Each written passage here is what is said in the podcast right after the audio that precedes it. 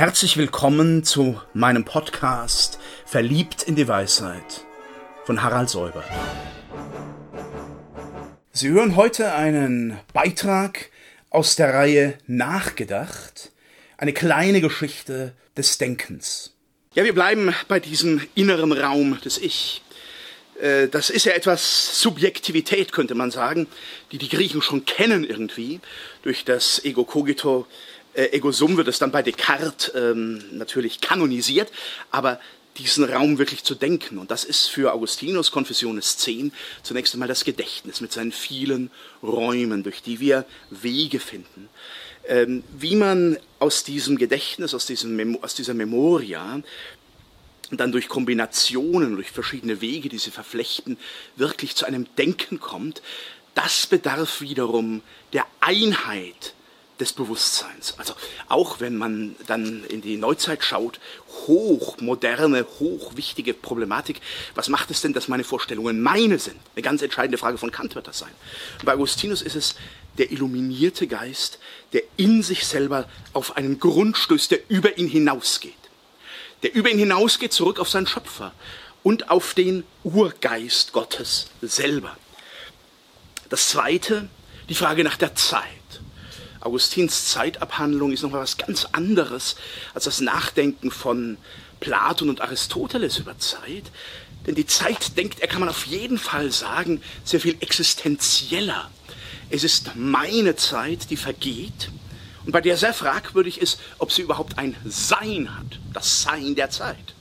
Da sind wir beim Titel eines großen Werkes des 20. Jahrhunderts von Heidegger, seinen Zeit 1927. Nicht zufällig, weil Heidegger immer wieder in seiner Frühzeit und bis in seine 50er, 60er Jahre auf Augustinus zurückgriff. Hat die Zeit überhaupt ein Sein? Wie ist das?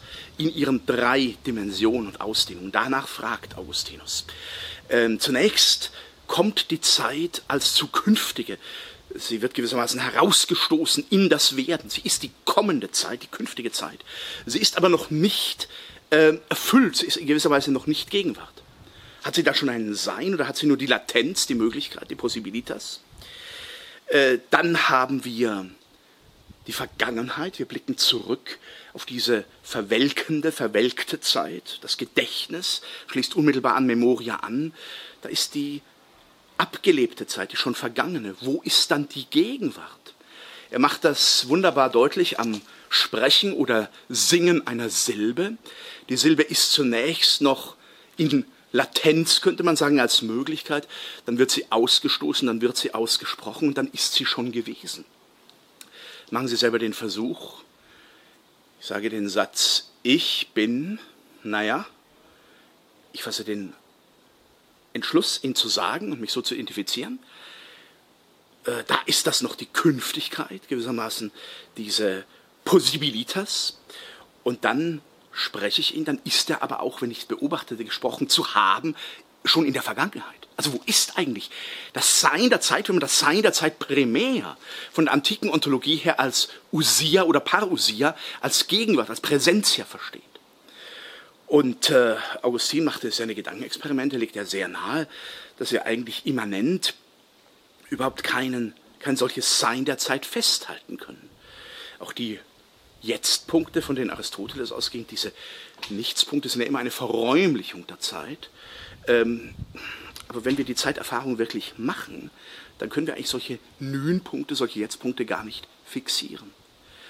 Und da kommen wir wieder auf den Grund im Bewusstsein, äh, auf das Sein der Zeit, das letztlich im Geist Gottes ruht und im Geist Gottes beschlossen ist. Diese beiden großen philosophischen Kapitel von Augustinus ähm, äh, Confessiones, äh, die sind zugleich durchzogen von Psalmworten, von Psalmgebeten und von einem Versuch, diesem Grund sich anzunähern. Die Frage, was ist Zeit, ist eine paradoxe Frage für Augustin.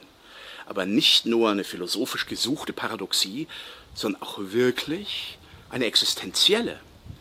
Wenn ich das Sein der Zeit nicht festhalten kann, ich bin als Mensch doch ein zeitliches Wesen, wie kann ich da überhaupt mein eigenes Sein festhalten? Wenn man mich nicht fragt, was die Zeit ist, dann weiß ich es. So beginnt er diese Abhandlung. Wunderbare Worte. Aber sobald man mich danach fragt, weiß ich es nicht mehr. Umso mehr verwickle ich mich in das Labyrinth dieser Frage nach der Zeit. Und dann kann er mit dem Psalmwort sagen, äh, in dir, in deinem Geist steht meine Zeit. Also, meine lieben Zuhörerinnen und Zuhörer, hier haben wir nochmal eine ganz andere Form des Dialoges.